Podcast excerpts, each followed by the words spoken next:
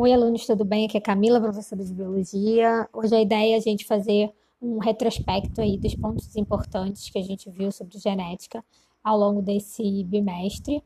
É, vou começar é, com os pontos que eu, acho, que, que eu destaquei do módulo 19, Fundamentos de Genética, começando a falar ah, de Mendel, né? A gente, a gente discutiu bastante a genética mendeliana, ah, falamos da importância de Mendel para o ramo da genética. Ele foi o, a pessoa responsável por ah, pensar em hereditariedade, organizar é, ideias sobre como as características estavam sendo ah, passadas de um indivíduo para o outro, né, estavam sendo herdadas. Ele usou como modelo as ervilhas e ele postulou, né, ele, ele, ele organizou algumas, algumas leis, né? então, na primeira lei a, a gente falou sobre a primeira lei de Mendel, a gente discutiu também a segunda lei de Mendel. Ele não tinha os conhecimentos de genética que a gente tem hoje, nem de biologia molecular, e isso é retratado inclusive nos termos que ele utilizava, né, como por exemplo uh, fatores, né, quando ele fala fatores ele está querendo uh, expressar, uh, na verdade, o conceito de genes, ok? Mas ele não tinha esse conhecimento na época. E aí, quais são os termos atuais? Então, alguns termos você não pode uh, deixar de saber, né? O significado deles, como por exemplo, o que são os alelos, o que são indivíduos homozigóticos, heterozigóticos, o que é fenótipo e genótipo, a diferença entre esses dois termos. Então, dando uma geral nesses termos, então que o, o, quando você tem versões diferentes de um determinado gene, você diz que são uh, genes alelos, né? São alelos é, para uma determinada característica. Ah, e quando você está falando de um indivíduo e quais genes ele, ele é portador, né? Se ele tiver dois genes alelos idênticos, você chama esse indivíduo de um indivíduo homozigoto, e é o que o Mendel chamava de puro, né? De linhagem pura. Agora, quando você tem um indivíduo que é portador de dois genes diferentes, dois alelos diferentes, então, que Mendel chamava de híbrido, a gente hoje chama de heterozigoto, ok? Quando a gente fala de fenótipo e genótipo, é muito importante ter essa diferença em mente, porque também é bem cobrado em, nas provas, né, de questões de genética. E aí, é, é, o que seria o fenótipo? O fenótipo são as características observáveis, físicas, bioquímicas, comportamentais, e que está relacionado ao gene que esse indivíduo porta, mas também às alterações que o próprio meio ocasiona. Já genótipo vai estar é, tá relacionado ao conjunto de genes que esse indivíduo carrega, ok? E uh, aprofundando um pouco mais sobre questões de genética, a probabilidade é utilizada em muitas dessas questões, né? Então, uh, vale relembrar, é, quem não lembra, algum, e praticar como aplicar probabilidade nessas questões.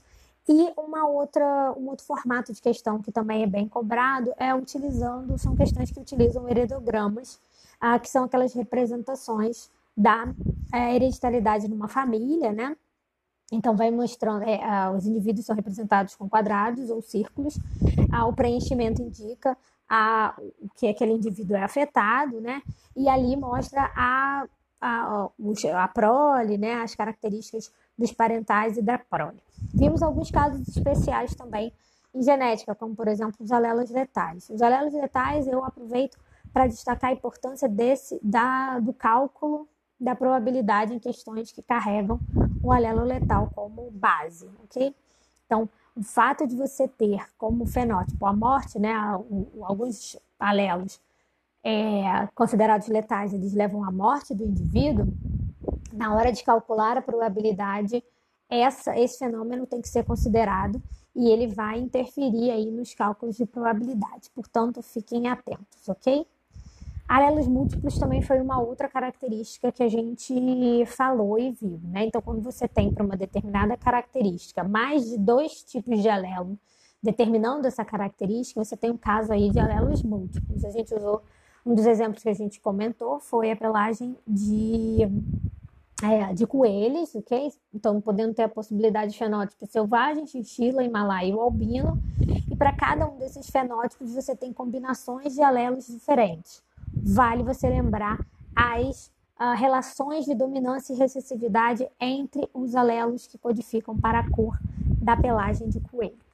Uma outra, uma outra situação especial era a dominância incompleta, ah, quando você tem um indivíduo, né? Quando o heterozigoto tem um fenótipo que é intermediário, quando você compara o fenótipo dele com o fenótipo dos parentais homozigóticos.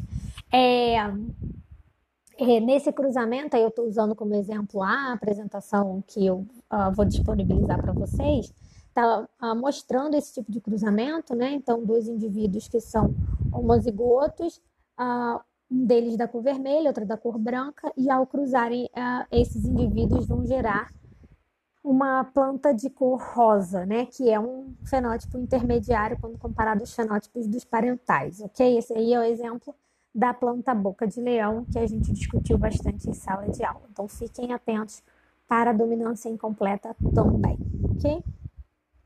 Na questão da, da genética de grupos sanguíneos, a gente falou bastante sobre o sistema ABO e o sistema RH. Eu destaco no sistema BO as características ah, do indivíduo, né? É, quais antígenos e anticorpos cada um dos indivíduos ah, portando um determinado fenótipo vai ter. O que, que eu quero dizer com isso? Saber que o indivíduo A vai ter nas suas hemácias os antígenos do tipo A e vai ter no seu plasma os anticorpos do tipo anti-B, ok? Uh, isso serve, serve para os outros uh, grupos também. Então, se o indivíduo é do grupo sanguíneo B, ele terá antígenos nas suas hemácias do tipo B e no seu plasma ele terá anticorpos do tipo anti-A. Vale você saber essas características. E também saber quais genes vão dar os é, fenótipos correspondentes aos grupo, ao grupo sanguíneo, né? Então, se a pessoa, vou dar exemplo do grupo A, se a pessoa é do grupo A, ela pode ter dois genótipos possíveis. Ou ela é isão A, isão A, né? ou ela é isão A izinho, visto que o isão A é dominante em relação ao izinho. O isão B, que determina o grupo sanguíneo B, quando é uma zigose, ou quando ele está em isão B izinho, é, esse isão B também é dominante em relação a izinho. No entanto, isão A e isão B ah, não tem relação de dominância entre eles. Portanto, o indivíduo portador de um gene isão A e um gene isão B vai ter o fenótipo AB, ok? Já do grupo O, uh, para que esse indivíduo nasça uh, do tipo sanguíneo O, ele necessariamente é izinho duplo recessivo, ok? No sistema RH, eu aproveito para destacar a questão da eritroblastose fetal. Uh, entenda essa questão, né? Nesse, nesse caso, o indivíduo pode ser RH positivo ou negativo, se ele carregar o fator RH nas suas hemácias ele é positivo, se ele não carrega, ele é negativo.